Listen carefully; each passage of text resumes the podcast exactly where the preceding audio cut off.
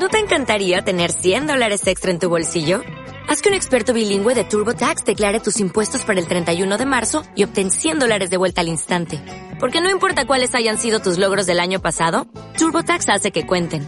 Obtén 100 dólares de vuelta y tus impuestos con 100% de precisión. Solo con Intuit TurboTax.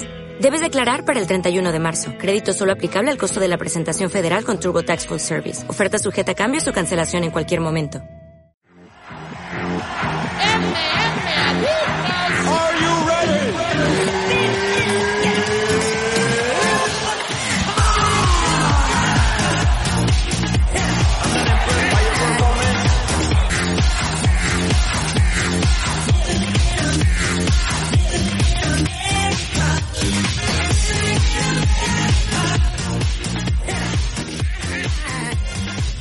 Muy buenas, bienvenidos todos a una nueva edición de MM Adicto para oyentes de Evox Premium y de Patreon.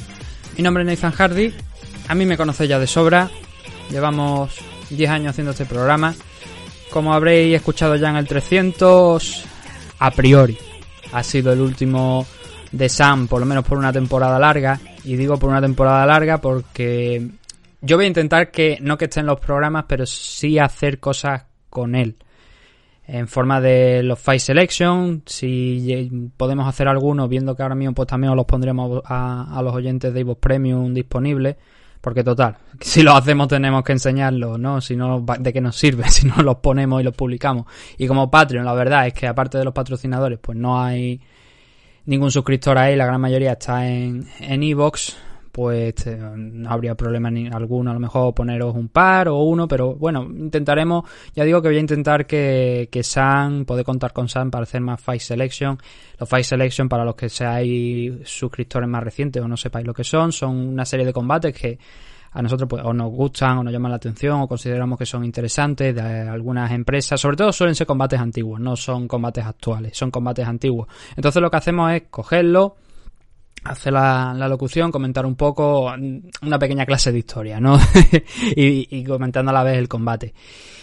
Entonces voy a intentar, y él, una conversación que tuve con él, él dijo que bueno, que eso podría ser una, una de las formas también de seguir eh, haciendo cosas para, para, el programa, pero ya digo, no, no sé, no os puedo prometer nada, es la idea que tengo en la cabeza, pero bueno, mm, no está Sam, Hoy no está Manu tampoco, pero el programa va a seguir adelante. No vamos a cambiar ni la forma de hacerlo, ni lo que hemos estado haciendo hasta ahora, ni nada. El programa va a seguir siendo el mismo. ¿Por qué? Porque también os digo, yo he aprendido de, de San a, hacer el programa. Estábamos, si hemos aguantado durante tanto tiempo ha sido porque nos entendíamos bien.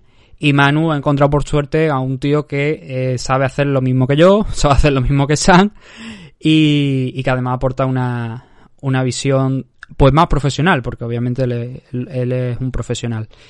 Entonces, lo que os he dicho, espero que hayáis disfrutado del programa 300. Ahora se abre esta nueva, entre comillas, etapa, porque yo no lo llamaría nueva etapa, ya vienen también desde hace un tiempo, ¿no? Que se han, no estaban los programas, pero quiero decir, tampoco es una nueva etapa en sí, porque ya digo, vamos a seguir haciendo lo que veníamos haciendo hasta ahora. Y lo que veníamos haciendo hasta ahora es dedicar este programa de Patreon a hablar de los próximos eventos que vamos a tener, por lo general. En el momento que no hay eventos ese fin de semana, que por desgracia son los que menos, porque ya digo que a mí me encantaría hacer, eh, como hice el, aquel, aquel programa de, del primer evento de Pride, que lo podéis encontrar si sois suscriptores de Divo Premium, está en, la, en el catálogo. Ponéis, si no lo encontráis, ponéis MM Adicto Pride 1 en la barra de Ivo o en vuestro buscador y os debería salir. Se hizo hace poco, creo que fue, me parece, a finales de junio, o sea que no tenéis que, andar mucho para, trastear mucho para encontrarlo. Pero bueno, lo que vamos a hablar hoy es eh, Bellator, Bellator 244 y UFC Las Vegas 7.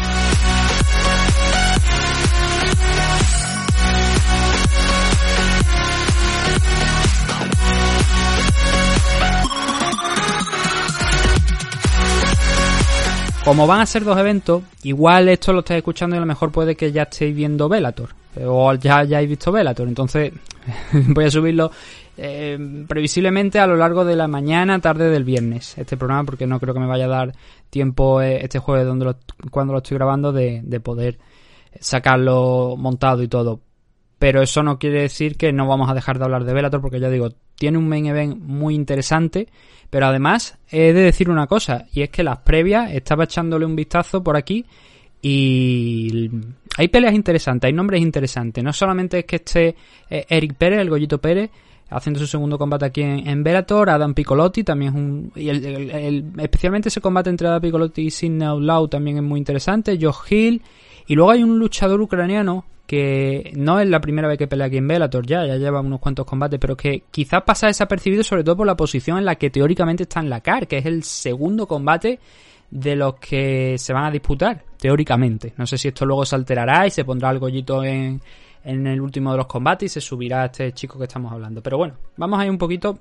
Voy a pasar un poquito de puntillas, como digo, por la car preliminar, leyendo los combates que tenemos, pero centrándonos sobre todo en esos dos o tres nombres que os he dicho que a mí, me han resultado especialmente interesantes. El primero de los combates que tenemos aquí en esta car preliminar de Velator, que por cierto se puede visionar, se va a poder ver gratuitamente a través de YouTube, toda la car preliminar, John de Jesús enfrentándose a Vladislav Paruchenko en 150 libras. Y luego, este siguiente combate es ese luchador ucraniano que os he dicho, que es Yaroslav Amosov, que se va a enfrentar contra Mark Lemminger. ¿Por qué este combate me resulta interesante? Porque primero me llama la atención que Amosov esté tan abajo, siempre que esto al final sea de esta manera. Pero es que tiene 23 victorias y 0 derrotas, y aquí en Bellator ha sumado 4 victorias consecutivas. Gerald Harris, veterano. Eric Silva, otro veterano. David Rickles, aquel hombre que peleó contra MVP, si no recuerdo mal, contra Michael Page, Michael Venom Page. Y Ed Ruth, más recientemente. Ese es su, última, su último combate. Todo victoria, un gran luchador con un grandísimo suelo, prácticamente todos los luchadores del este, Ucrania, Rusia, Bielorrusia, eh, Lituania, toda esta gente tiene una preparación de no solamente de suelo, específicamente muchos de ellos de sambo, pero muy buena. Y este chico es precisamente uno de los que me llama la atención. Está en una posición tan baja cuando ya debería estar arriba. Ese 23-0 sí que es verdad que las grandes peleas las ha tenido aquí en Bellator. Solamente, bueno, así a, ojo, mm, una, la única pelea que especialmente me llama la atención de lo que ha tenido fuera fue una victoria contra el que precisamente es el actual campeón welter de KSW, Roberto Soldich. Y esa es una victoria. También es verdad que Roberto estaba empezando en ese momento, ¿vale? Eso fue hace cuatro años, no tenía la misma experiencia que tiene ahora, desde luego. Eh, prueba, a las pruebas me remito, ¿no? Campeón de, KSW. Pero eh, este chico, Amosov, ha demostrado aquí en Bellator que por lo menos contra los veteranos funcionan bien. Ha estado funcionando bien. Y el rival que le van a poner delante, yo no me atrevería a decir que desde luego que esto es una subida de nivel. Yo diría que más o menos se está manteniendo incluso Gerard Harry, eh, Eric Silva, sí que es verdad que hay gente que está en la parte final de su carrera, pero que han peleado en UFC, que tienen un grado de veteranía interesante. Y ahora, como no sé si por las circunstancias en las que nos encontramos o no, pero este chico, Mark Lemminger, que es el, luchador contra el que se va a enfrentar a Mosov, tiene un 11-1 de récord y desde luego solamente un combate aquí en Bellator y desde luego no es a priori nada de lo comparable a lo que se ha enfrentado anteriormente aquí en la compañía Mosov. Entonces yo personalmente yo creo que gran favorito a Mosov, pero no he entendido muy bien este emparejamiento. No sé si es que se ha caído a alguno de sus rivales y eso ha provocado que, que se haga este combate o no, pero bueno, ahí estamos. Entonces Amosov es uno de los nombres que Considero que hay que estar pendientes de ello en este car preliminar de, de. Luego tenemos a Weber Almeida contra Salim Mujidinov en 148 libras. Vladimir Tokov contra Skiri González en 155. Estos ya son eh, luchadores sin tanta experiencia como en los dos combates, los dos primeros combates de los que, he comentado. Eh, Weber Almeida tiene un 3-0, Salim Mujidinov tiene un 7-4, Tokov un 5-0 y Skiri González un 4-0. Como veis, estamos aquí. Luego Lucas Brennan se va a enfrentar a Will Smith. Will Smith no el actor que ha perdido los dientes, sino Will Smith, el luchador, en 145 libras. La parte esa regional, ¿no? Que suele tener Bellator en, en casi todos sus eventos. Y luego los, últimos dos combates sí que son, o por lo menos según el orden que tengo yo aquí puesto por delante de, de Tapology, que es donde tengo, donde estoy mirando la car. Está el Gollito Pérez enfrentándose a Josh Hill, en 135 libras. Como ya sabéis, el Pérez llegó aquí a, a Bellator después de pasar por Combate América. Tuvo problemas. De hecho, la, salida, la verdad es que lo del Gollito Pérez fue una cosa muy confusa, porque cuando acabó su carrera en UFC, quizás es de los pocos luchadores que ha salido ganando, pero con una racha de tres victorias. y, y se ha ido una compañía, digamos, menor. Entiendo que hubo problemas con el contrato y tal, pero es que luego en Combate América hubo más problemas. De hecho, él no paraba de poner en redes sociales mensajes con, diciendo que no entendía que estaba haciendo combate, que no le parecía bien la forma en la que se estaba llevando la situación y finalmente se liberó del contrato. También es verdad que eh, Combate América está liberando a mucha gente. Este fin de semana vamos a hablar precisamente de una noticia que no la vamos a no la voy a tratar aquí porque quiero dejar un tema de una parte de, de noticias para, para el domingo. Y por ejemplo, Dani Vares ha firmado por una compañía importante, una agencia importante, no una compañía, sino una agencia importante de representación que tiene el otro día, por ejemplo, en UFC 252 tenía hasta, creo que eran 6 o 7 luchadores, de los cuales uno era precisamente Chito Vera, Marlon Vera, Iridium en la, en la compañía. Eso lo haremos el, el sábado, el domingo, perdón. Y el Goyito Pérez se fue de, de Combate América de mala forma. No estaba. No mala forma por su parte, sino más bien que no, no le habían respetado todo lo que le dijeron. Aún así, ganó los dos combates que tuvo. Y el primer enfrentamiento que tuvo aquí en Bellator fue contra Toby Misek y acabó noqueado. Acabó noqueado en menos de un minuto. Claro, que, lo que llama mucho la atención porque era un luchador que prometía mucho y creo que todavía tiene cosas que hacer, pero claro, empezar en la compañía contra un rival que precisamente no es eh, no sé, pongamos Brian Caraway, no está aquella Mizugaki, que son dos luchadores, digamos, reconocibles, especialmente Mizugaki. Brian Caraway, muchos los conocemos también, aparte de, por ser el, novio de, de Misha Tay, que por cierto, bueno, no voy a comentar sobre aquellas fotos no que, se hicieron, también porque participó en el Ultimate Fighter. Y tuvo una carrera que no era tan mala, desde luego en, en UFC Brian Caraway. Luego ya cuando ha salido fuera solamente peleado una vez, tiene una victoria y a partir de ahí es que la verdad se dijo incluso que se estaba negociando el traerlo a un AFL, eh, creo que no sé si era el All Star o algo así, pero no ha peleado más, solamente peleó una vez el año pasado y, ya está. Entonces, eh, retomando lo que estábamos hablando, el Goyito Pérez perdió en su debut y enfrente va a tener a Josh Hill, que está con un 19-3 de récord, es un rival mucho más que digno para, para el Goyito Pérez. Peleas contra Marlon Moraes, en dos ocasiones en World Series of Fighting, las dos por el título, las dos las... Bueno, las dos por el título, sí, las dos fueron por el título, las dos las perdió. Ha estado también eh, aquí en Rusia peleando, ha estado en, en Bellator, ya como digo tenía una pelea que fue una, victoria por decisión unánime, pero principalmente yo creo que lo, lo, grande lo hizo en World Series of Fighting, sí que es verdad que se encontró con Marlon Moraes, que bueno, ¿dónde lo tenemos a Marlon Moraes ahora mismo en UFC? Y para que veáis que al final es que todos los luchadores, de alguna manera, muchos de ellos están peleando contra otros, contra alguien que está en la élite ahora mismo. Y es el caso de Joe Hill. La verdad es que tiene un, récord interesante. Lo que pasa que, claro, no tiene las mismas peleas, los mismos nombres en su récord que sí que tiene el Goyito Pérez. Pero claro, ya vimos en el debut de, de Pérez cómo no fue bien. Veremos este fin de semana si este enfrentamiento se le da mucho mejor. El último de los combates de la car preliminar es el de Adam Piccolotti enfrentándose a Sidney Outlaw. Adam Piccolotti ya sí que aquí en Bellator sí que lo conocemos, lo hemos visto también contra gente bastante interesante, Goiti Yamaguchi, eh, Yamaguchi, no Yamaguchi, Yamaguchi, el propio David Rick, el que hablábamos antes.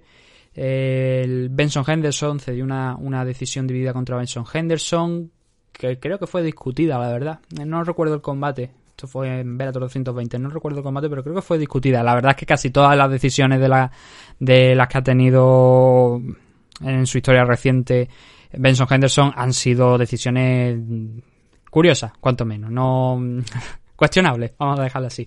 Pero ahora viene con una victoria frente a, Jake Smith, Piccolotti, y enfrente va a tener a Sidney Outlaw, otro luchador jovencito, que su último combate fue contra Michael Chandler, cayó noqueado, pero bueno, Benson Henderson también cayó noqueado hace un par de semanas frente, frente a él. Hasta ese entonces tenía un magnífico récord, incluso habiendo ya peleado su primera pelea aquí en Bellator, derrotó a Roger Huerta, otro veterano. Quien nos recuerda, ¿no? Cuando a Roger Huerta lo dejaron prácticamente muerto. ¿Fue Roger o fue el combate? tuvo un combate Roger Huerta en One, que no sé si fue a partir de ahí cuando empezaron a, a plantearse las, las soccer kicks, porque había ante una... Sí, fue, fue, fue, se hicieron a él, efectivamente, fue en su combate de debut. Lo que pasó en aquel entonces es que, bueno, Roger Huerta yo creo que lo conocemos prácticamente, bueno, igual no todo, pero sí que la mayoría de los veteranos del lugar, porque es un tío que ha estado en UFC hace bastante tiempo, luego también estuvo tuvo aquí una, una racha en Bellator, pero es uno de los luchadores que pintaba mucho hasta que llegó un límite donde ya no pudo más, ¿vale? Pero que era un luchador que, llamaba mucho la atención. Y además, ya digo, de, hace muchísimos años. Obviamente no espero que un fan de Conor McGregor lo reconozca así como así. O sea, cuando digo fan de Conor McGregor me refiero de esos esas personas que solamente conocen a Conor McGregor, eh, dos o tres luchadores más y ya no conocen nada más. Supongo que obviamente pues esa gente no conoce a Roger Huerta, pero los, aficionados más antiguos del lugar yo creo que sí. Entonces lo que pasó es, eh, que al final me, me lío en historias, pero eh, Roger Huerta peleó en, en, uno de los primeros eventos de One y dejó una imagen para el recuerdo porque le arriaron Tap Soccer Key que lo dejaron seco. Y no sé si fue a partir de ese entonces, hubo una norma al principio donde tenía que mm, el que iba a pegar la Soccer Key tenía como que pedir eh, al árbitro Ahora ya por supuesto no se permiten en, One, pero al principio tenía como que pedirle al árbitro permiso para soltar la Soccer Key, con todo lo que aquello pues mm, representa, ¿no? Oye, ¿puedo pegarle? Sí, sí, puedes pegarle. ¡Pum! Y cuando vas a soltar la patada el luchador ya se ha levantado. O a lo mejor es innecesaria porque ya está medio noqueado. Entonces era una cosa rara, vamos a dejarlo bastante rara. Y eso es una de las grandes imágenes de la, de la carrera profesional de Roger Huerta. A partir de ahí ha perdido todo lo que podía prácticamente y más. Algunas victorias, pero la mayoría han, sido derrotas. En la segunda etapa aquí en Bellator ha perdido contra Benson, ha perdido contra Patrick y contra Pitbull. Y, también ha perdido contra Sidney Arlow, que ya digo, es la, la última victoria que tiene Sidney después de antes de esa derrota que, tuvo contra Michael Chandler. Un 14-4 de récord eh, para para Sidney Adlow. Veremos. Veremos aquí este enfrentamiento que cierra la, la car preliminar a priori, aunque ya digo que puede, es probable que sea el del Goyito Pérez contra Joe Hill el que lo cierra al final, pero si aquí no han ajustado el orden, pues es lo que tenemos.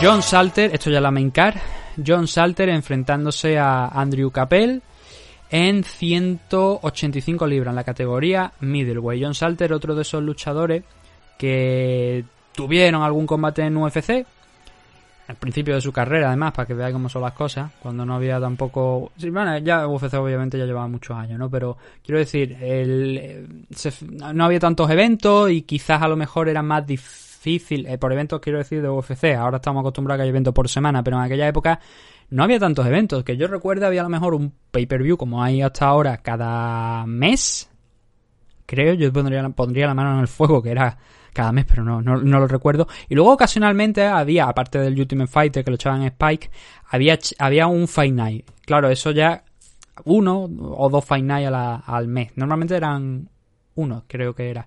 Pero claro, en aquel entonces también estaba WEC y otras empresas de Zufa, luego también compraron Strikeforce y, y tal y cual. Pero mm, eso no había tantos eventos, como digo, eh, de UFC y eso provocaba que si entrabas era, era más difícil. Yo creo que en aquel entonces yo diría que era más difícil entrar. Es verdad que tampoco a lo mejor había como ahora que das una patada y te salen 20.000 luchadores, pero era más difícil entrar entre comillas porque claro, si no había tantos eventos... Mm, quiero no sé si me entendéis exactamente por dónde voy, por dónde voy. Al no haber tantos, al no haber tantos eventos de UFC, no había, no necesitaban a tantos luchadores. Esa sería, esa era la, las palabras que intentaba encontrar. Entonces, eh, Salter al principio de su carrera pero en UFC, pero realmente aquí donde, donde ha encontrado éxito ha sido en Bellator. Lleva ya aquí cinco añitos en la compañía, solamente ha perdido un combate contra Rafael Lobato Jr. y creo que han sido hasta siete victorias me parece, si no estoy contando mal. Sí, siete victorias, solamente una derrota contra Rafael Lobato Jr. Es verdad que los rivales no han sido tampoco eh, una, mm, digamos, maravilla tendríamos que ver, tendremos nombre en esa lista de Bellator de Dustin Jacoby, eh, Kendall Groove, Jason Radcliffe también me suena. Eh, Dustin Jacoby y Kendall Groove, puedo poner la mano a Groove. No, la verdad es que no sé, nunca he sabido cómo se pronuncia esta palabra, este, el apellido de este hombre. Pero esos son dos luchadores de UFC. Jason Radcliffe no recuerdo si ha llegado a pelear en, en UFC. No, no llegó a, pelear en UFC, pero también es un nombre que, que me suena. Y bueno, la Rafael Lobato Jr. sí que es verdad que ha sido el rival más grande que ha tenido. El que fuera también campeón middleweight. Vamos a dejarlo que fuera porque a ver si soluciona los problemas de salud y puede volver. Y más recientemente, el, año pasado, peleando contra Costello Van Steny y venciendo por decisión unánime. Desde entonces no ha peleado. La verdad es que no sé si es que ha tenido algún problema de salud o, que se lo toma con tranquilidad. Y enfrente tiene a Andreu, a André no, Andrew Capel, que fue el luchador, creo que acabó, me parece, no sé si fue el último combate de Mola Wall, permitidme que lo mire porque no recuerdo. Sí, fue el último combate de, de Mola Wall, de Kim Mo, y lo noqueó. Fue. Era el primer combate en Bellator de, de Capel y lo, lo noqueó. Dejó una marca en. En, en Mola Wall. ¿Y eso qué quiere decir? Pues bueno, que es un, es un enfrentamiento eso de gente, un veterano de, de Bellator como John Salter y un luchador que ha conseguido llegar y a priori un combate que no era no, yo creo que no entraba en los planes a lo mejor para Bellator que ocurriera eso. Consiguió derrotar a uno de los máximos referentes de la compañía, uno de los históricos de la compañía como es Kim Mo, y poner el foco sobre él. Veremos si ahora en este combate contra Salter, que yo creo que está también más o menos en lo mismo, en, la misma línea entre de, de, Kim. Bueno, Kim Mo ya por supuesto era un luchador venido a menos. Ya Kim Mo estaba afrontando el retiro, ya no eh, estaba al nivel de, de años anteriores. Eso yo creo que lo sabe todo el mundo. Aquí no hay mucho en juego, la verdad. Pero una división que, bueno, que como he mencionado hace unos segundos, eh, Rafael Lobato Jr. ha tenido que dejar el cinturón, que eso se tiene que, que acabar arreglando. Creo que me parece que no se ha puesto en juego todavía. Porque es que van anunciando cosas, al final ya no sabes quién tiene el cinturón. Pero creo que me parece que todavía no se ha puesto en, en juego otra vez desde que lo dejó Rafael Lobato Jr. Porque creo, si no recuerdo mal, que fue en este 2020 cuando eh, ganó el cinturón a Musashi, o fue a finales del año pasado, y luego hubo ese problema de salud que ha provocado pues que tenga que dejarlo vacante. Veremos cuando se llegue a una decisión sobre el cinturón. El siguiente de los enfrentamientos es otro veterano de UFC, Roy Nelson, otro que está ya muy más cerca del retiro que otra cosa, frente a Valentín Moldavsky, un joven de 28 años, ruso, y que se presenta con un 9-1 de récord. Echando un vistazo a lo que tiene en su récord, podemos encontrar que... Ah, este chico, mira, lo de siempre, es que no, recuerdo la, mitad de las cosas, pero este chico peleó en Rising. Y no solamente es que peleara en, Racing, en Rising, es que creo que llegó a la final del torneo, no. No, del GP no. No, no, no, no, creo, creo, creo que no. Eh, pero veo que aquí la única derrota que tuvo con, en el tiempo que estuvo en Rising fue contra Mira Aliasvari, que por cierto creo que ha firmado por One.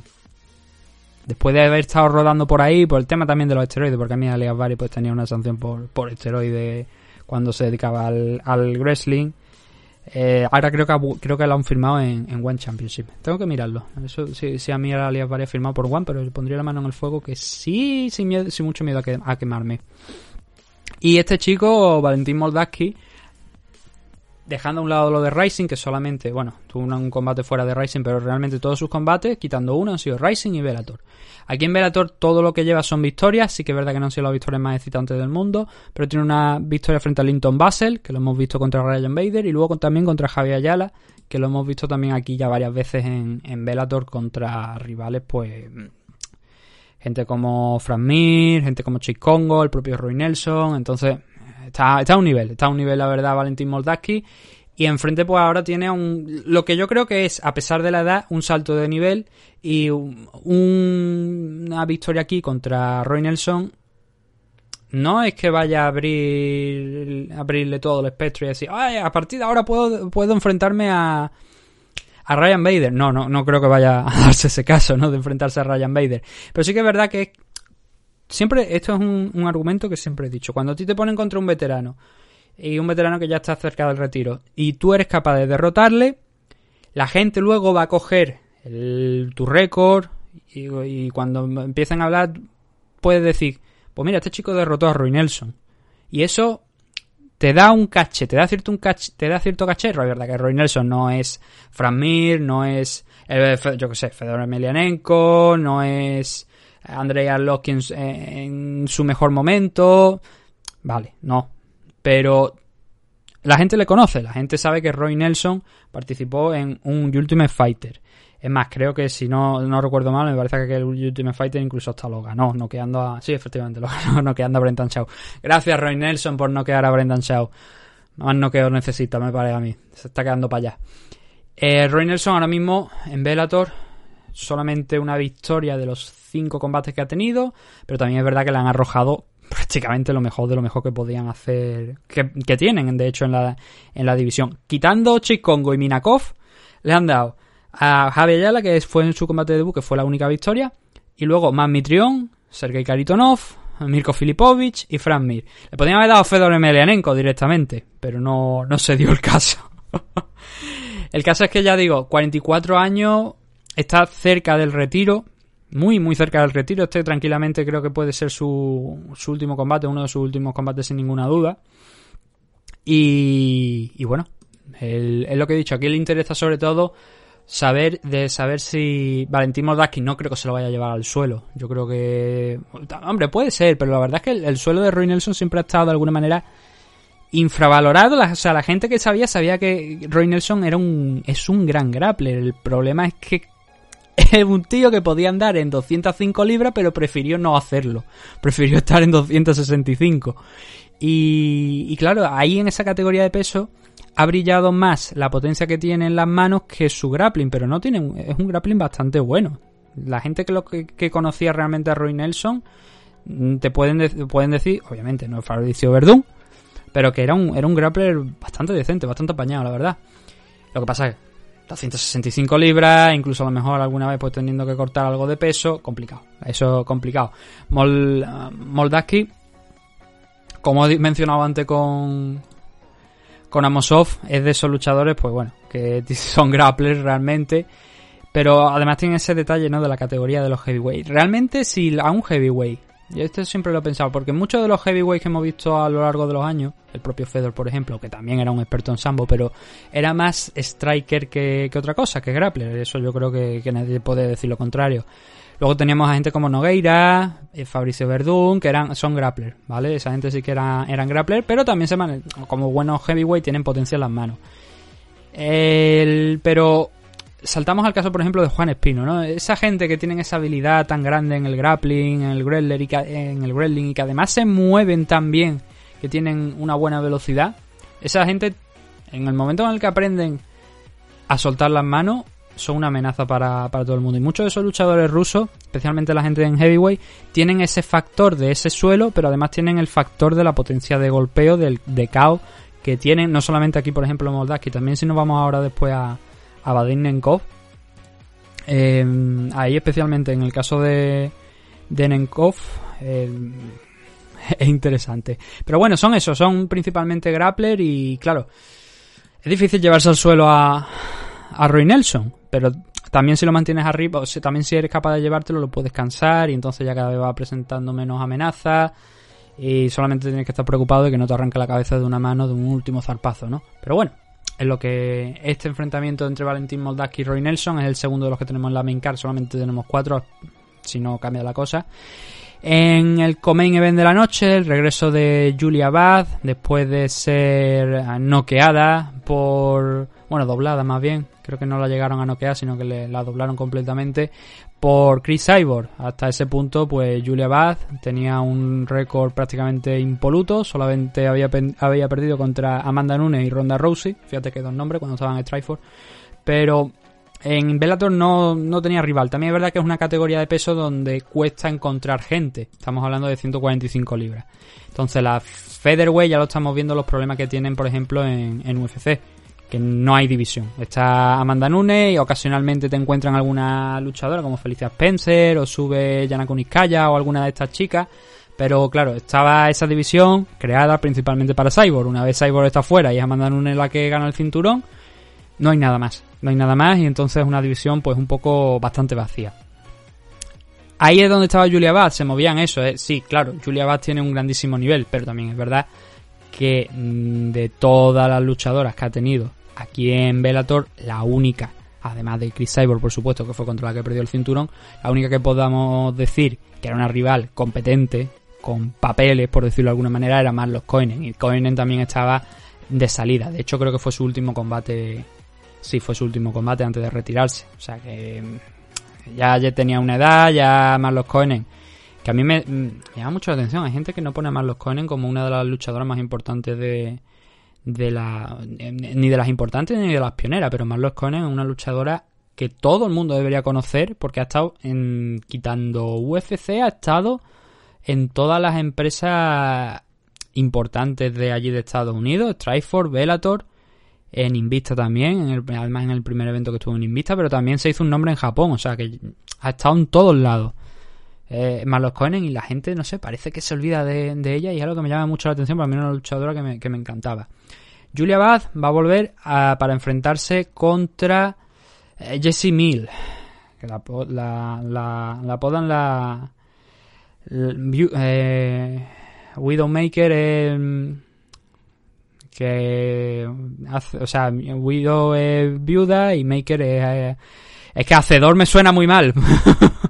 Pero bueno, ¿qué, qué, hace Widowmaker? Ya podéis sacar la traducción según de las dos palabras, cojones, que no sé exactamente cómo traducirlo. Y rivales que ha tenido interesantes, pues principalmente Charmaine Tweet es una de las luchadoras que me suena. Pero tampoco es que sea una rival realmente importante. Tiene un 9-3, sí. Su último combate ha sido aquí en Bellator. Venció a Dalita Nogueira, que es otra de las rivales que Julia Bad dio cuenta de ella por una decisión dividida, lo cual deja duda, la verdad, del nivel que va a, tener de cara a este enfrentamiento contra Julia Bad, pero también es que sabemos que Julia Bad era, hasta que llegó Cyborg, la reina de la división de 145 libras. El, con pegada, controlando muy bien la, la, las distancias, nunca exponiéndose, siempre sabiendo lo que estaba haciendo en cada momento. Dominio, dominio y control son las dos palabras que mejor definen su reinado. Hasta que, como digo, nuevamente llegó Cyborg. Pero bueno, aquí regresa y la verdad es que ese, título de 145 libras, salvo que consigan añadir a alguien más a, la categoría de peso, alguien de nivel, alguien que salga de, UFC o que salga de Invista, sabiendo que UFC pues es muy poca gente, pero alguien que salga por ejemplo de Invista o no sé, que nos sorprendan que a lo mejor alguna de las 135 libras que hay en UFC deje la compañía y salte a, a Bellator, la verdad es que me parece bastante complicado que no vaya a ser una alternancia de eso, de Julia Bach, Chris Cyborg, no, alternancia quiero decir no, no Chris Cyborg perdiendo el título, pero sí Julia Bad enfrentándose a ella porque es que no haya más. Con lo cual vamos a tener un escenario seguramente muy parecido al que vamos a tener, al que tuvimos en, en UFC o al que tuvimos cuando Cyborg era campeona en Strikeforce, que es que no había prácticamente nada, aquello era una playa, ¿sabes? Aquello era un solar, sí, tenía sus combates, una vez venció a Gina Carano, el combate que había era Ronda Rousey, Ronda decidió bajar a las 135 libras, donde estaba Tate, y al final, pues entre una cosa y otra, ya sabéis cuál es la historia, pero las rivales que tuvo en, en Cyborg en Invista, perdón, Invista en Strikeforce, sí, interesante, algunas de ellas, pero la mayoría eran luchadoras que no tenían el, nivel suficiente.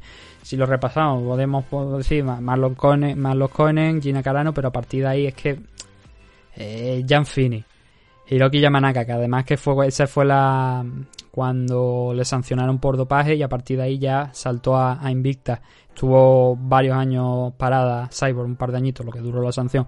Pero eso, que las rivales que tenía no eran nada del otro mundo. Gina y, y Marloes eran las más fuertes, desde luego.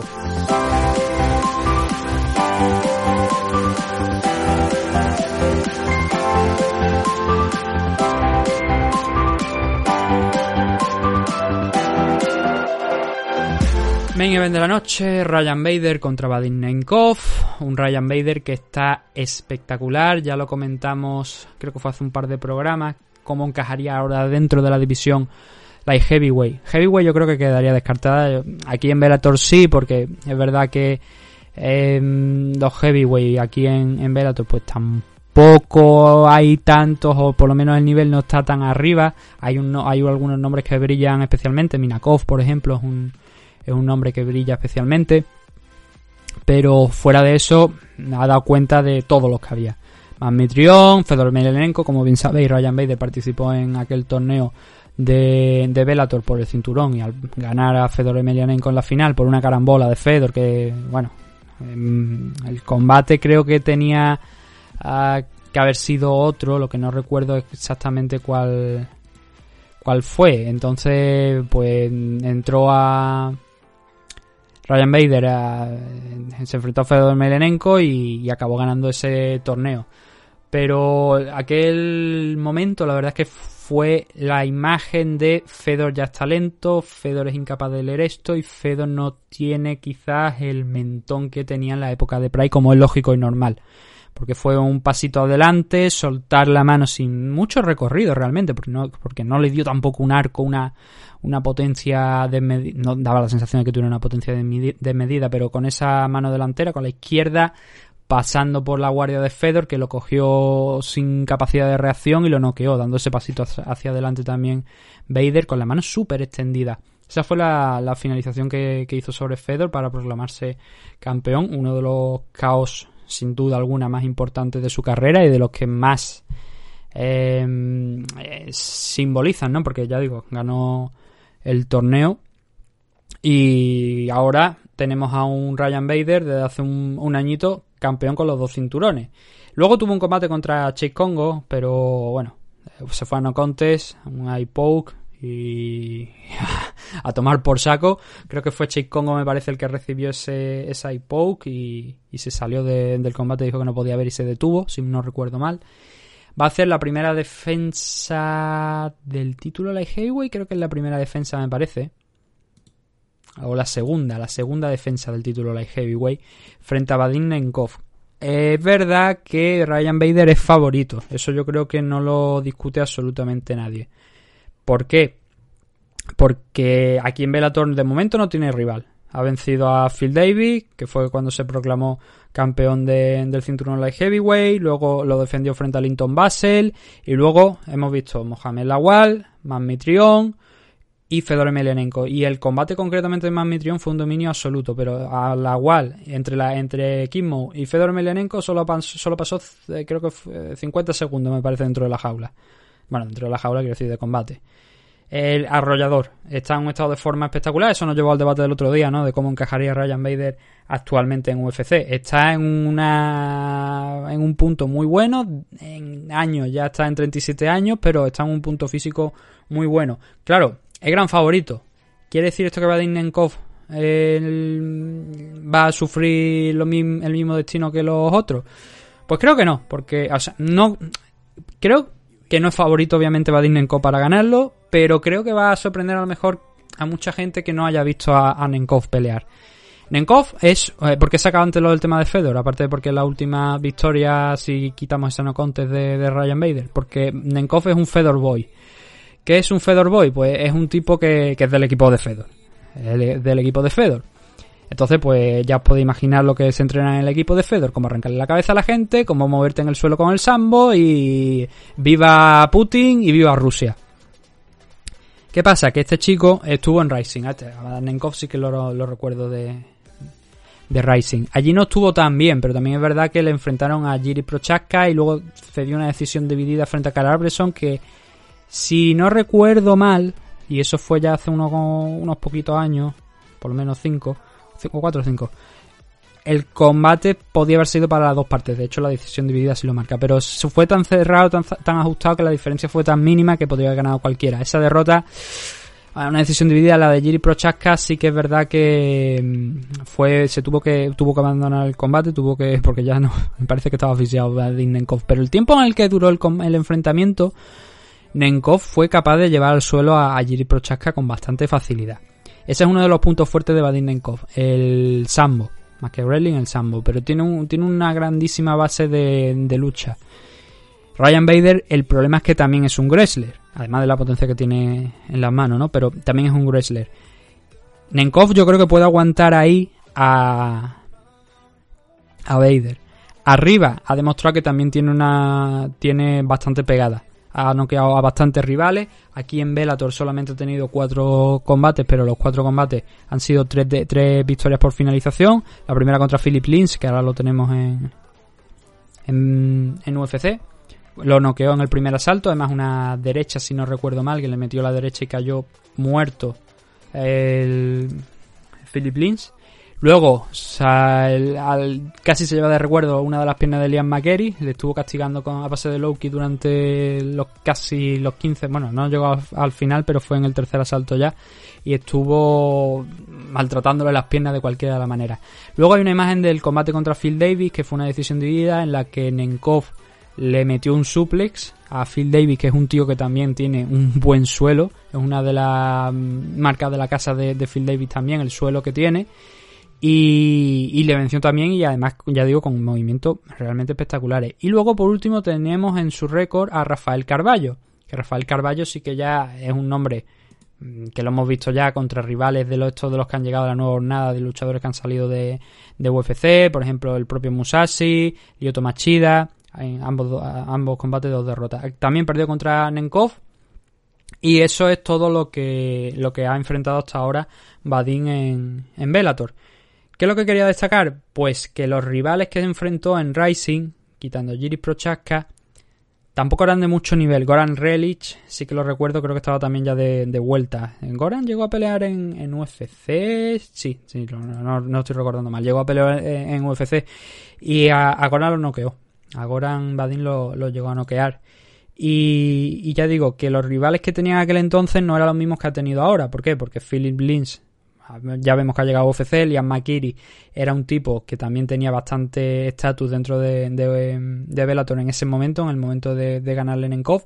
Phil David, tres cuartos de lo mismo, otro veterano de UFC, y Rafael Carballo también se, había, se ha destapado como uno de los grandes de la división light heavyweight de Bellator aunque nunca ha, saltado de, de, ese nivel, ¿no? Porque enfrente ahora mismo pues tiene una buena unos buenos descartes, digamos, entre comillas, de UFC que, pues, que llegan con un buen nivel y son capaces de dar lo mejor aquí en Bellator.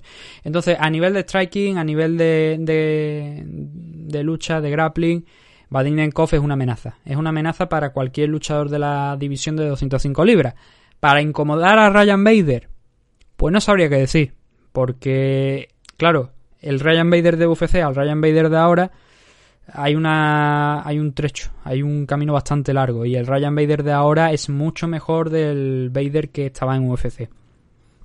Pero hay gente que, claro, no por comentarios que voy leyendo y tal, que da la sensación de que no han visto pelear a Nenkov a pesar de tener cuatro peleas ya aquí en Bellator.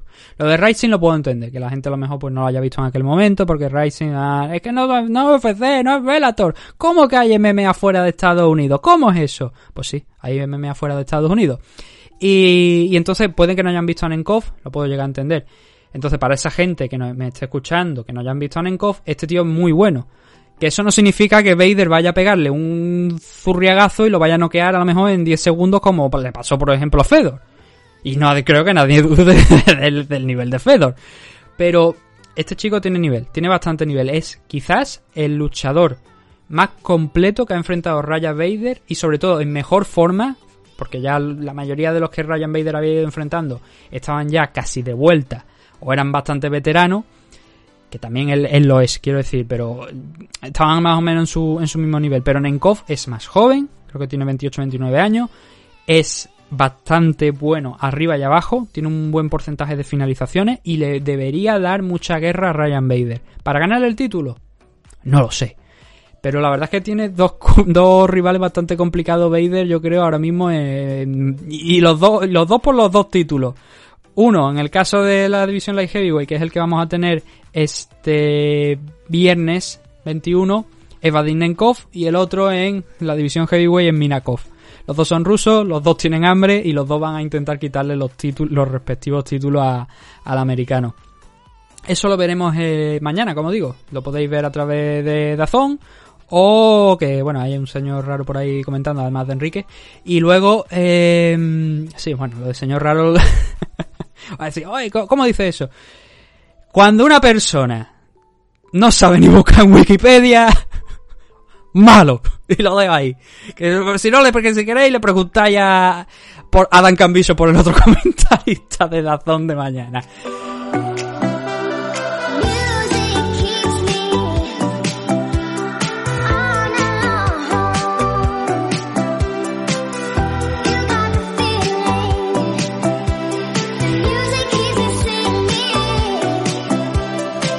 Y ahora nos vamos con, con UFC. Vamos a empezar a ver lo que nos vamos a encontrar. Aquí hay más combate en la main. Aquí son hasta 5.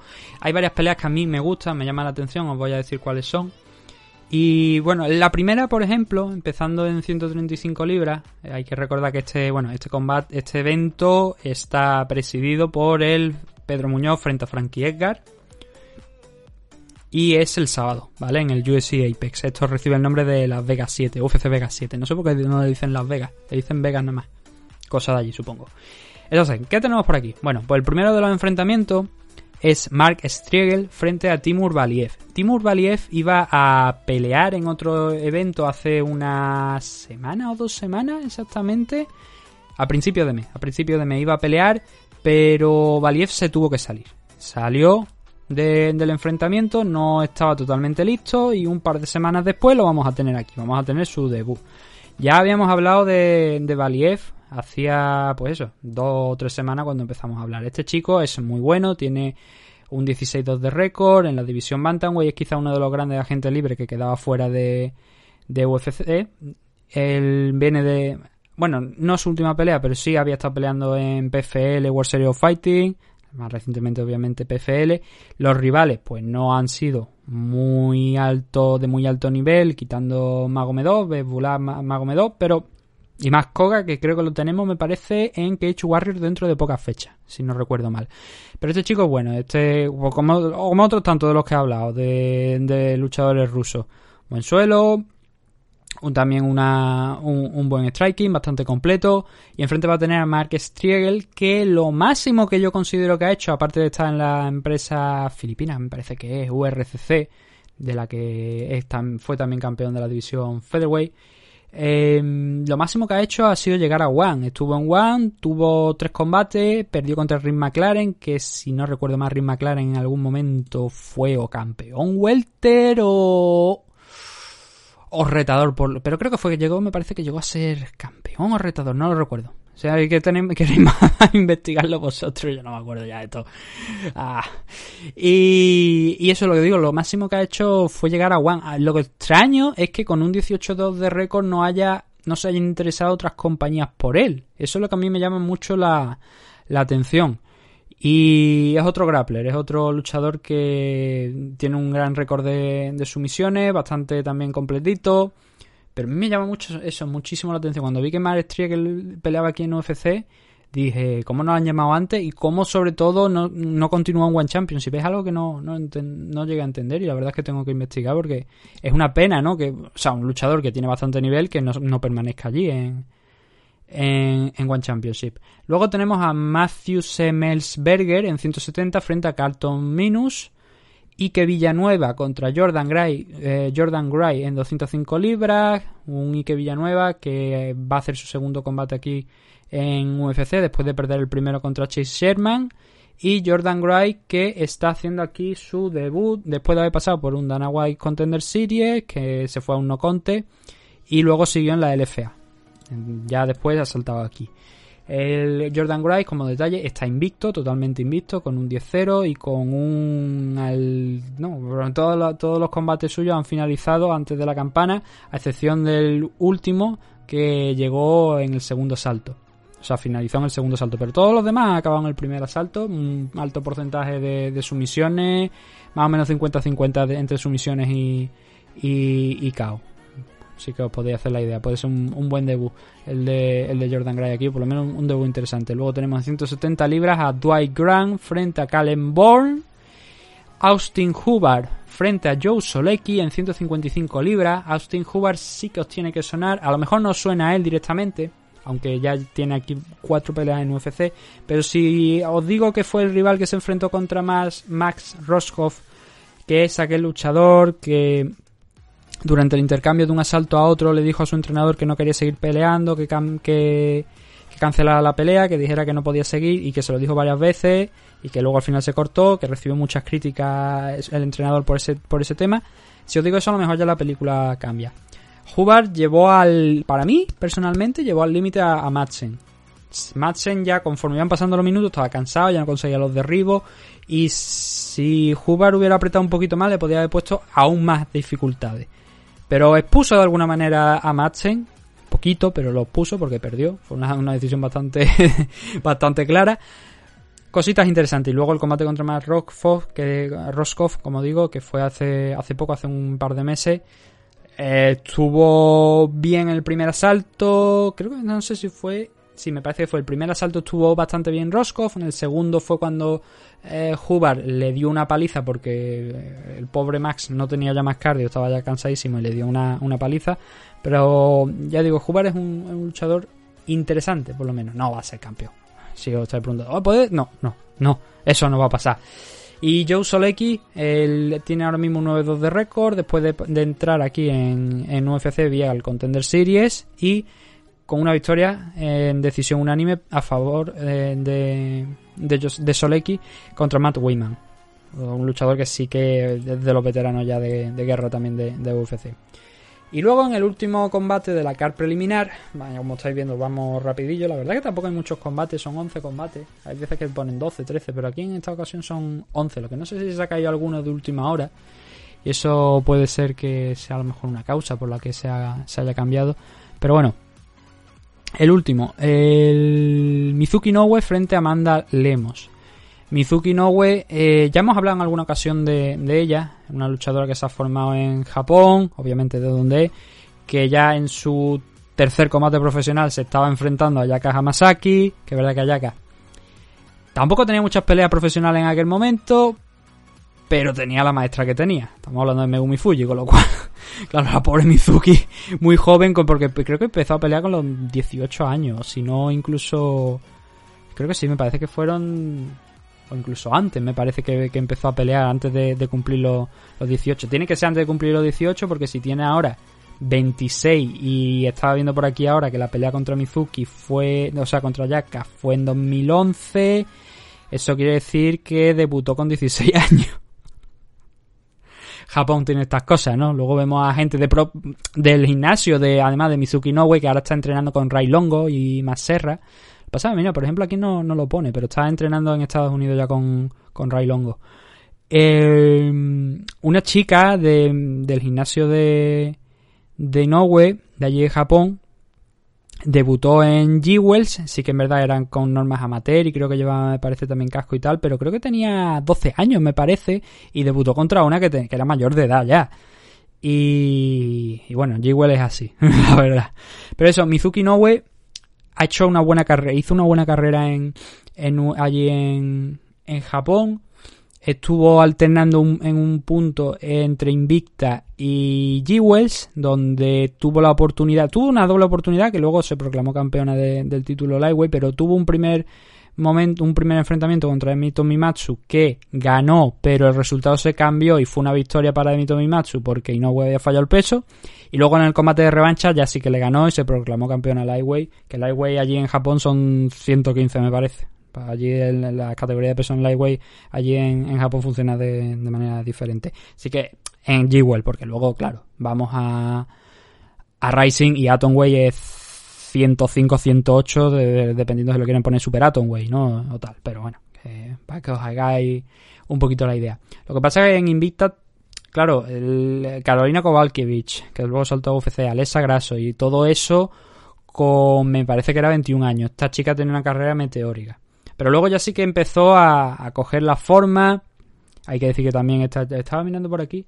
Y también veía que, Mizuki había estado en shootboxing y que se había enfrentado contra Ita Takahashi. Había nombres interesantes en Japón en aquella época en shootboxing. Está obviamente Rena, está Erika Kamimura, está Ita Takahashi también. Eran rivales muy, muy interesantes. Shoji Han también estuvo en shootboxing.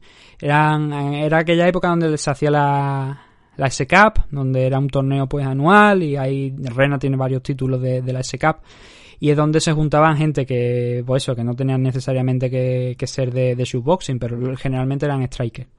Y ahí es donde participaron, creo, Soji Han, participó Mizuki también un año, Rena por supuesto, hay Takahashi, Erika Kamimura y muchísima más gente. ¿Erika Kamimura participó en shootboxing o fue fuera, en kickboxing? Ahora tengo mis dudas. Son demasiadas cosas. Entonces llegó aquí en vista, como digo, y, y perdió esos dos primeros combates. Bueno, esos dos primeros combates no, porque me parece que había tenido ya un combate contra Bear Rowling antes. Y luego empezó ya a coger, como digo, confianza, alternando también Invista y. y. lo diré, y G-Wells.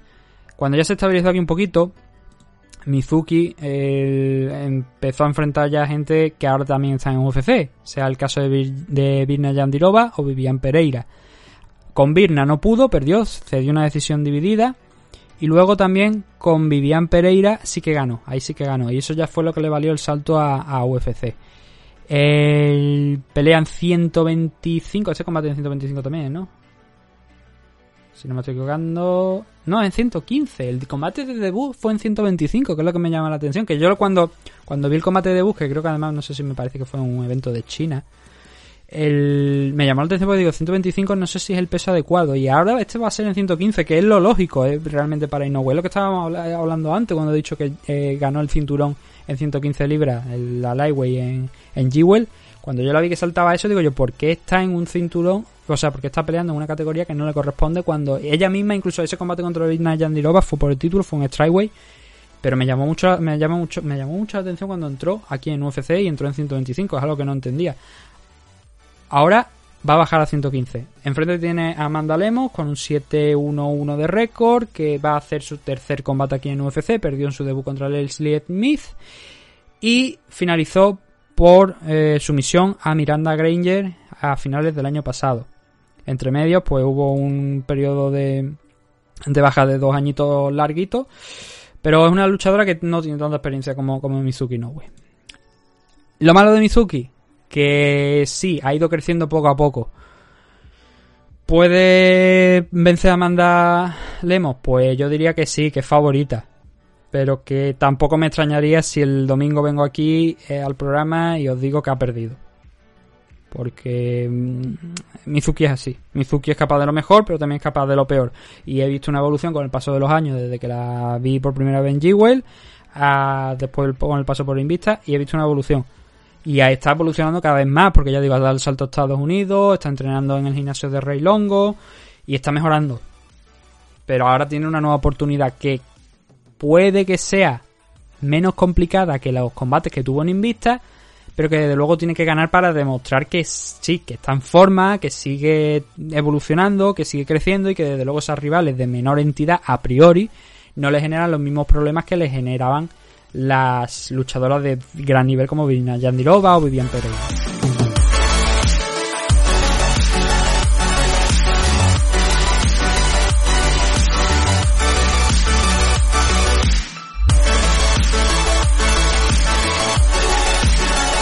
Eso es el último combate de la car preliminar.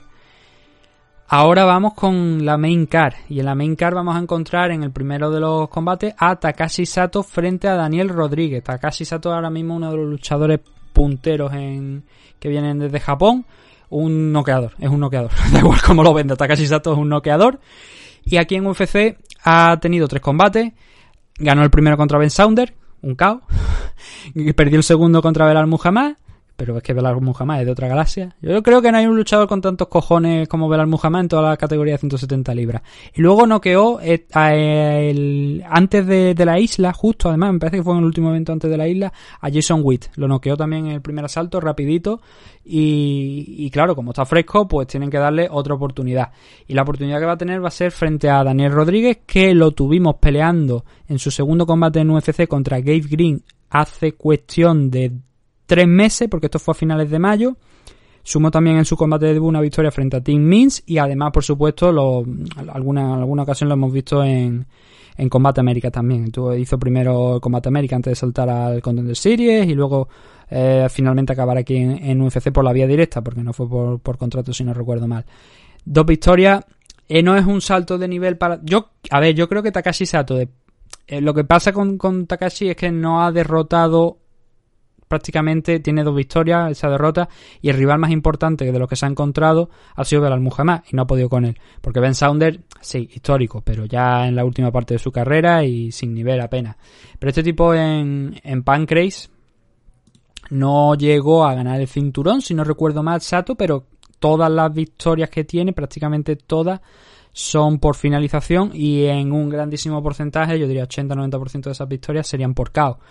con lo cual, la potencia es el, principal arma de, de, Takashi Sato. Sí que es verdad que en el suelo deja algo que desear.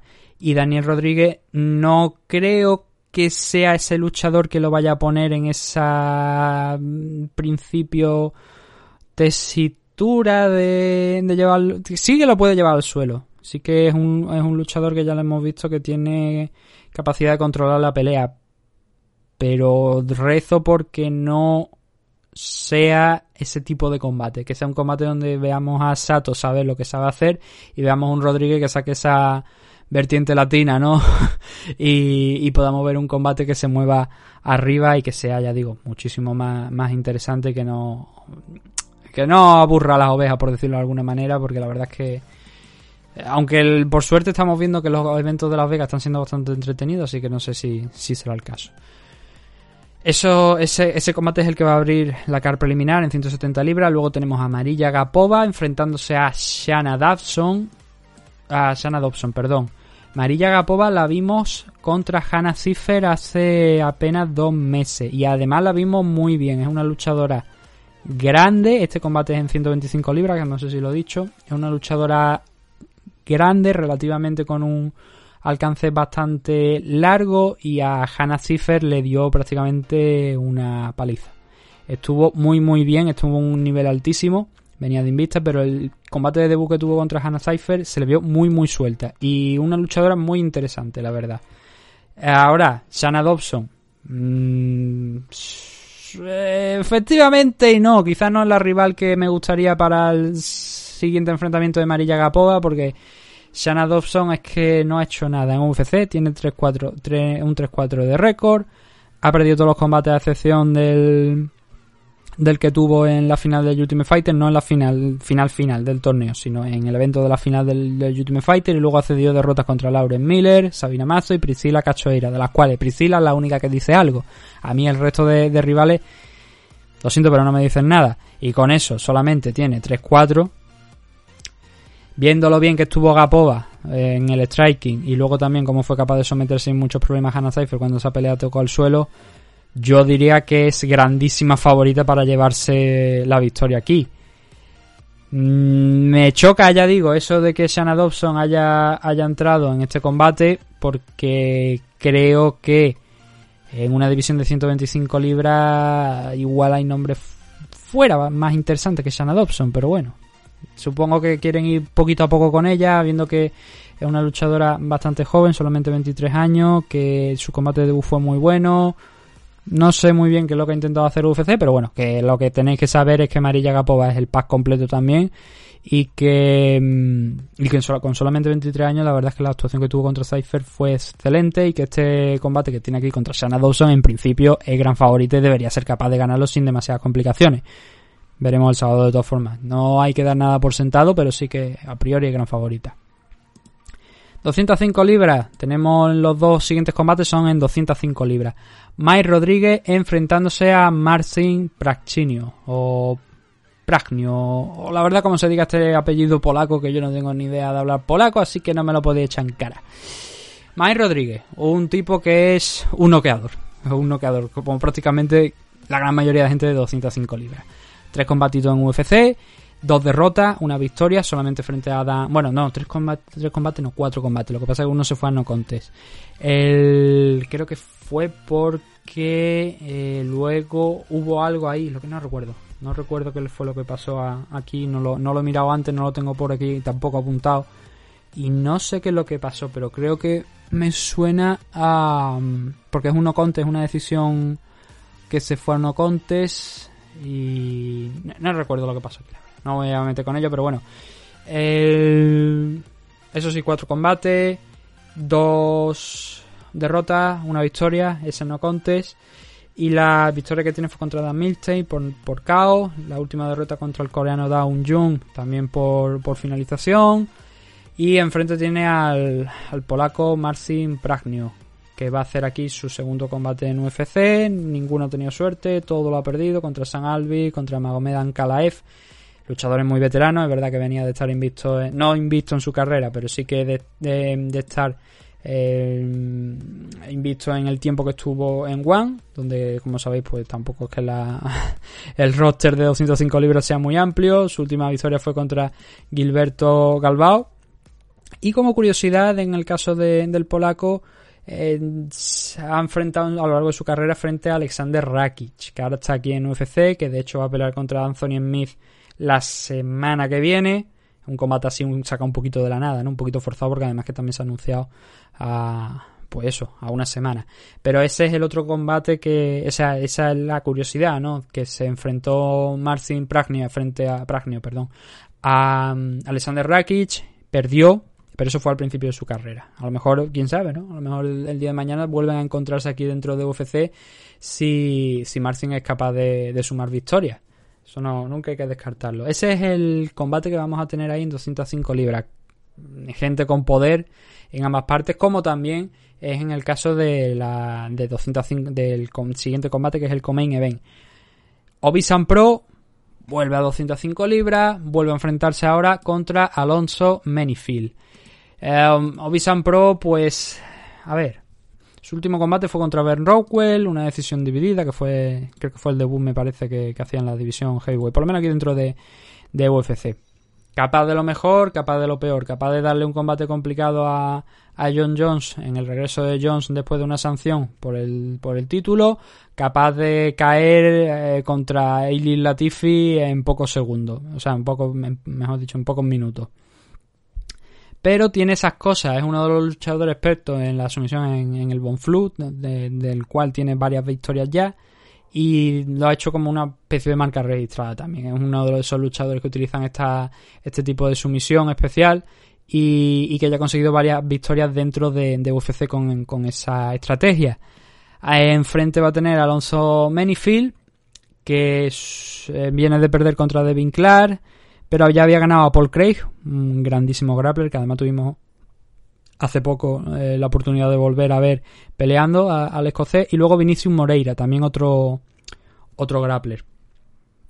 Eh, a los dos los noqueó. Claro, obviamente estamos hablando de que no es su. no son sus especialidades. Pero en 205 libras es, como es la antesala de 265 de la división Heavyweight, todo puede pasar. Eh, Manyfield. Bueno, hablando de un poquito de las apuestas, ¿cómo está esto? Porque, claro, tanto Visan Pro como Manyfield, Alonso Manyfield quizás no le dice mucho a mucha gente, más allá de esas dos victorias frente a Benicio Moreira y Paul Craig. Obisan Pro sí. Sin embargo, Obisan Pro no es favorito para este enfrentamiento. Está prácticamente ajustado, pero Manyfield tiene una leve ventajita. Muy, muy, muy, muy leve ventaja. Menos 125, menos 105 de Obisan Pro. Así como veis, la diferencia no es, no es mucha. Pero sí que un poquito favorito Alonso Menifield. Yo creo que por esa potencia de caos y realmente por lo no mal, pero sí venido a menos que está eh, Obisan Pro, que tuvo un combate contra ese combate que estaba que tuvo contra Ben Rowell, si mal no recuerdo, yo creo que incluso um, podría haber llegado a ganar. De hecho, la decisión fue dividida, pero me, me parece tendría que mirar si tengo por aquí algo de, de, aquel combate que haya escrito yo, si mal no recuerdo, creo que Visan Pro me parece que hizo mérito para habérselo llevado, pero al final la decisión se fue a favor de Ben Rowell. Yo creo que se la di a, San Pro, si no recuerdo mal. Eso, ese evento fue el USC Fight Night, por si queréis comprobarlo, si tenéis tiempo y queréis comprobarlo, fue el USC Fight Night eh, de Smith contra Teixeira, que fue Jacksonville. Por si Anthony Smith contra Glover Teixeira, que fue hace unos cuantos meses, no, tres o, tres o cuatro meses. Por si queréis buscarlo y queréis comprobar si la decisión, si lo que, lo que dije en aquel momento.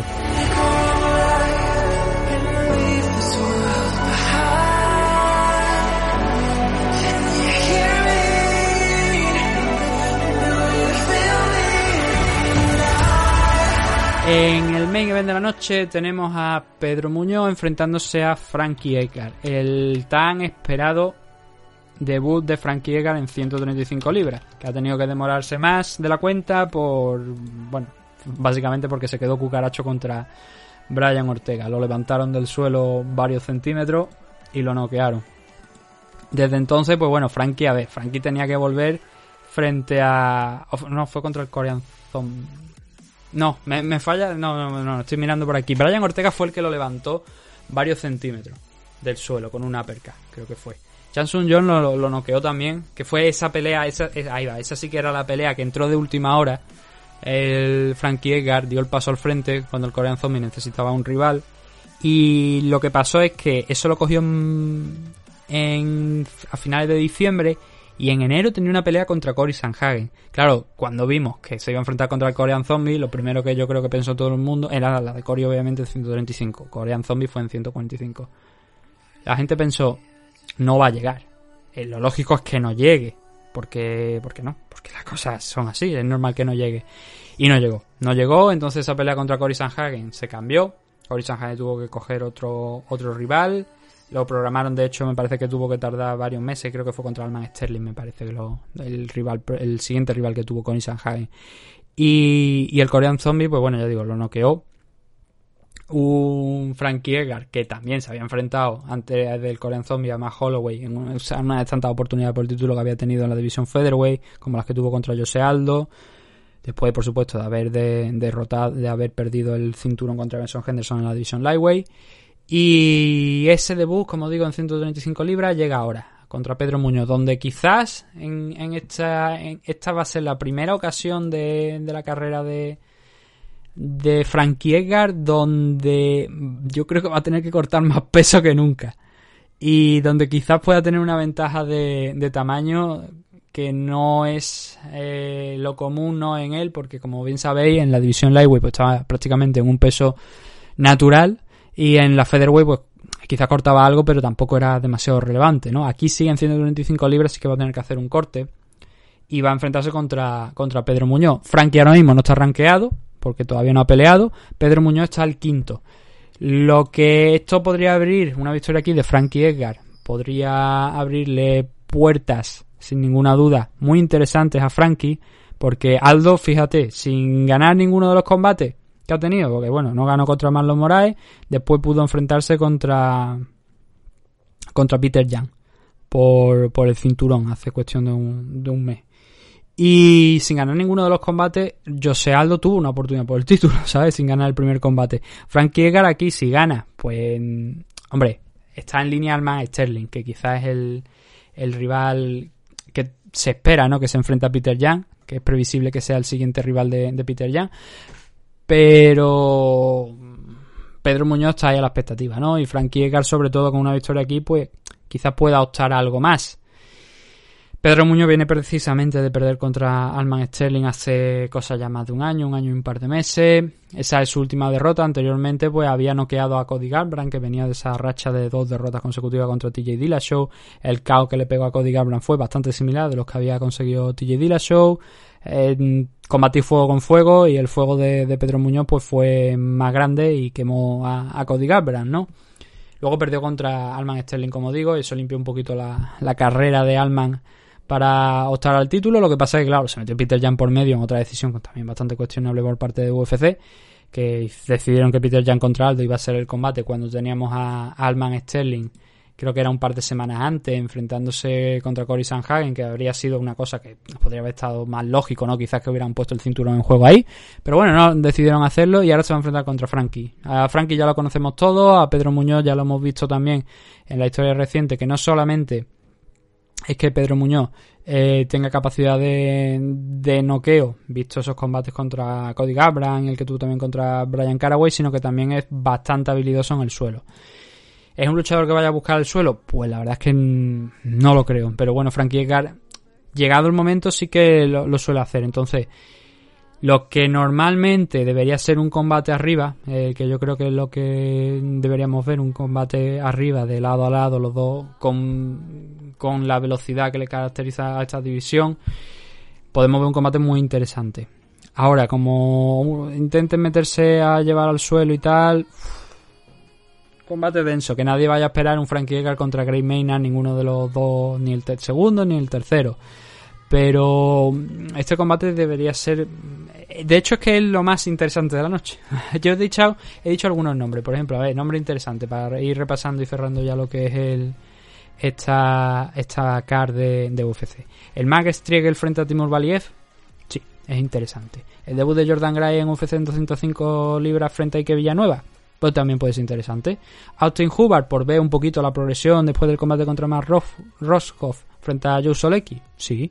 Mizuki Nowe es interesante, Takashi Sato frente a Daniel Rodríguez también, ver la evolución de Marilla Gapova, eh, Mike Rodríguez contra Marcin Pragnio, la verdad es que tampoco es que me dice nada, Obisan Pro, ver si todavía tiene algo, o la nueva sangre, en el caso de Alonso Menifield, es capaz de acabar con él. Y luego este Pedro Muñoz contra Frankie Edgar es lo que digo, es que creo que es el combate más interesante que está justificado que sea el main event y que es lo más interesante de la noche. De hecho, este combate no estaba ni programado para este evento, estaba programado para otro. Yo creo que ante la falta de main events, aunque teniendo en cuenta que esto es un Fight Night, que no es un pay-per-view, se vieron obligados de alguna manera a sacarlo de esa otra car, que no sé si era UFC 252, y traerlo a, este enfrenta a, a esta semana, una semana después del evento del UFC 252 porque es que si no es que no hay main event. Es que nadie va a, nadie va a querer ver un Obisan Pro contra Alonso Menifield en el main event. No que no quiero ver el combate, sino que como main event nos llama. Llama mucho más el Pedro Muñoz contra un ex campeón de la división Lightweight como es Frankie Edgar. Pero el combate, ya digo, es muy muy interesante este Pedro Muñoz contra Frankie Edgar. la cuestión aquí es si Frankie ya, veterano, están entrando en la parte final de su carrera, ha agotado toda su oportunidad en la división Featherweight, que creo que han sido hasta, tres, me parece, tres opciones por el título, creo que ha tenido tres title show en la división Featherweight, donde sigue rankeado, o debería seguir rankeado, si sigue rankeado en octava posición, y ahora se abre esa puerta nueva en 135 libras. Veremos el estado de forma de Frankie, teóricamente es mejor, teóricamente aquí no va a tener una diferencia de tamaño porque está peleando contra gente de más o menos su misma altura, en el caso de Pedro Muñoz, en los detalles físicos, es más o menos su misma altura y su alcance. Siempre he tenido esta, esta cosa aquí, consultando datos y tal. Luego creo que UFC no le da esos, esos 72 pulgadas, ese 1,83 que le dan aquí en alcance en Topology. Creo que no es realmente el alcance de Frankie Edgar, porque me parece un, alcance bastante largo. De hecho, bueno, a lo mejor vamos a consultar otra fuente para salir de, de duda el Rich 1.73. Creo que alguien se pasó y puso 10 centímetros de más. El C1.73 sí que parece un poquito más, más lógico. Pero eso, tiene una ventaja, una ventaja de no de altura, pero sí que da alcance frente a Pedro Muñoz.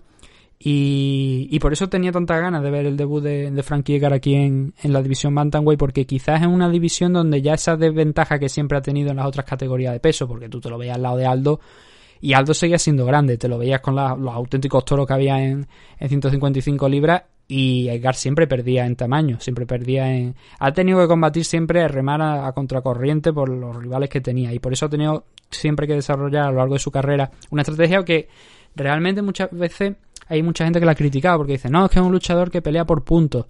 digo, ya, pero bueno, es que pelea como tiene que pelear para ganar y además ganar de manera contundente porque era una delicia y sigue siendo una delicia ver a Frankie Edgar pelear la forma de los amagos que tiene, la velocidad con la que entra, con la que sale, luego lo, el grilling también que, que tiene que es bastante bueno, pero claro, cuando se enfrentaba a grandes rivales, y por grande me refiero, de mucho tamaño, era una cosa complicada. Benson Henderson ha estado peleando en 170 libras, fue el luchador que le quitó el cinturón.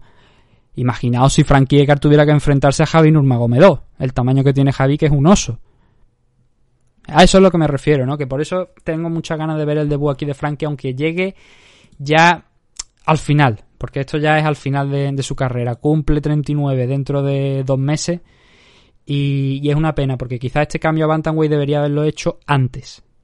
No sé si es duro el corte de peso, no, sé hasta qué punto puede afectar eh, el corte a Frankie Edgar, pero creo que está más cerca de esta categoría que de la de 145, la verdad, teniendo en cuenta que en 145 no era tanta la desventaja con respecto al Lightweight, pero sí que era mm, seguía existiendo. Aquí en Bantamweight no debería existir a priori. Y ojalá podamos ver a Frankie Edgar durante varios años más aquí en esta categoría, con éxito o sin éxito, pero que por lo menos tenga, no tenga esas desventajas de las que estoy hablando. Y Pedro Muñoz lo que estoy diciendo, es un tipo que, que noquea, que sabe que tiene potencia en las manos, pero que aquí va a encontrar a alguien que es bastante ágil, muy difícil de fijar y de soltar los golpes y que desde luego no va a intercambiar contigo de la manera en que intercambió Cody Gambran. Y ya vimos que sufrió contra Alman Sterling, Alman Sterling es... Yo lo digo, el siguiente title shot debería ser Peter Jan contra Alman Sterling, se pongan como se ponga cualquiera. Creo que Alman ya se lo deben y, y debería enfrentarse contra Peter Jan. Ganar o no ya es otra cosa porque Peter Jan es un maldito animal. Pero por habilidades yo creo que sí que, lo acaba de, merecer ya Alman Sterling el enfrentarse contra Peter Young. Y Pedro Muñoz pues veremos, ¿no? El sábado. El domingo aquí ya en me ha dicho hablando de, de este combate, de ver cómo ha ido, analizar cómo ha ido, si se ha movido arriba, si se ha movido abajo. Yo en principio espero que sea arriba, que no se piense mucho las cosas, pero bueno, que debería ser un combate bonito porque ya digo, esos detalles, el debut de Frankie de 125 libras, Pedro Muñoz, un hombre que está, que la única eh, piedra en el camino que se ha encontrado por el momento ha sido Alman Sterling, más recientemente obviamente, y que tiene capacidad para estar eso, para estar entre los cinco primeros, de hecho está el, el quinto justo, pero que es una posición de la que sí, o sea, que tú puedes decir, sí, está entre los cinco primeros. No hay, incluso creo que Cody tendría que volver a pasar por alguien más antes de justificar esa tercera posición y ya sabéis que va a bajar a, a disputarse el cinturón contra Davison Figueiredo en 125 libras. En tema de apuestas, y con esto, creo que no lo he dicho, del tema de apuestas, y con esto cerramos. Pedro Muñoz es favorito, bastante favorito, moderadamente favorito, dicen aquí, con menos 235 libras. Y Frankie Edgar, supongo que por la derrota, porque ya acumula esas dos derrotas contra Matt Holloway y Chan Sung Jong, el Korean Zombie. Y creo que son principalmente lo que hace que las casas de apuestas pues digan que el favorito aquí es Pedro Muñoz incógnita. Yo creo que si hubiese que apostar dinero en alguno de los eventos, de los combates de la main yo creo que este podría ser uno de ellos, pero claro, tampoco da mucho, más 185 no, no es mucho, no sé que encontréis otra cuota. Luego no apostéis y digáis, es que dijiste que apostar aquí ya perdido. Le digo, oye, nuestro trabajo es analizar eh, a los dos luchadores en su mejor momento de forma. Y en su mejor momento de forma, Frankie Edgar es un luchador histórico y Pedro Muñoz todavía se está no haciendo, pero sí que no tiene el mismo estatus que ha tenido eh, a lo largo de, su carrera Frankie Edgar. Eso también entra en juego, ¿no? El tema de la edad también es un, algo que podéis tener en cuenta.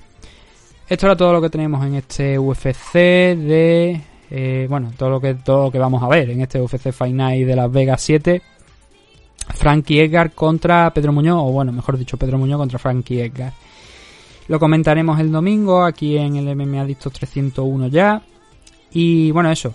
Hablaremos quizá a lo mejor un poquito de Velator. Si hay tiempo hablaremos de Velator. Si no, a ver cómo lo hacemos. Pero principalmente vamos a hablar de este Fight Night de Muñoz contra Edgar, porque también queremos tener, traer algunas noticias, por ejemplo lo de, de Anibare, la, el, enfrentamiento que se va a disputar por el Light Heavyweight entre Jan Blakovic y Dominic Reyes, eh, eso por el título, por el título Light Heavyweight. John Jones ha de alguna manera dejado el título vacante y seguramente se va, bueno, seguramente ya lo ha dicho, después de decir, bueno, yo me voy a tomar un descanso y a los dos, literalmente, a los eh, 20 o 30 minutos dice, bueno, he tenido una conversación con UFC, voy a, entrenar y a esto y a subir a la división heavyweight. Digo yo, coño, eso ha sido demasiado rápido. Pues eso, eso, es lo, son algunos de los temas que vamos a tratar este domingo, más por supuesto el análisis de Frankie, eh, Pedro Muñoz frente a Frankie Edgar. Un saludo a todos, gracias por haber estado aquí en una nueva edición de Meme Adicto y nos vemos en cuestión de eso, dos o tres días estaremos por aquí nuevamente con el nuevo programa gratuito, analizando todo esto y esas noticias de las que hemos hablado. Un saludo.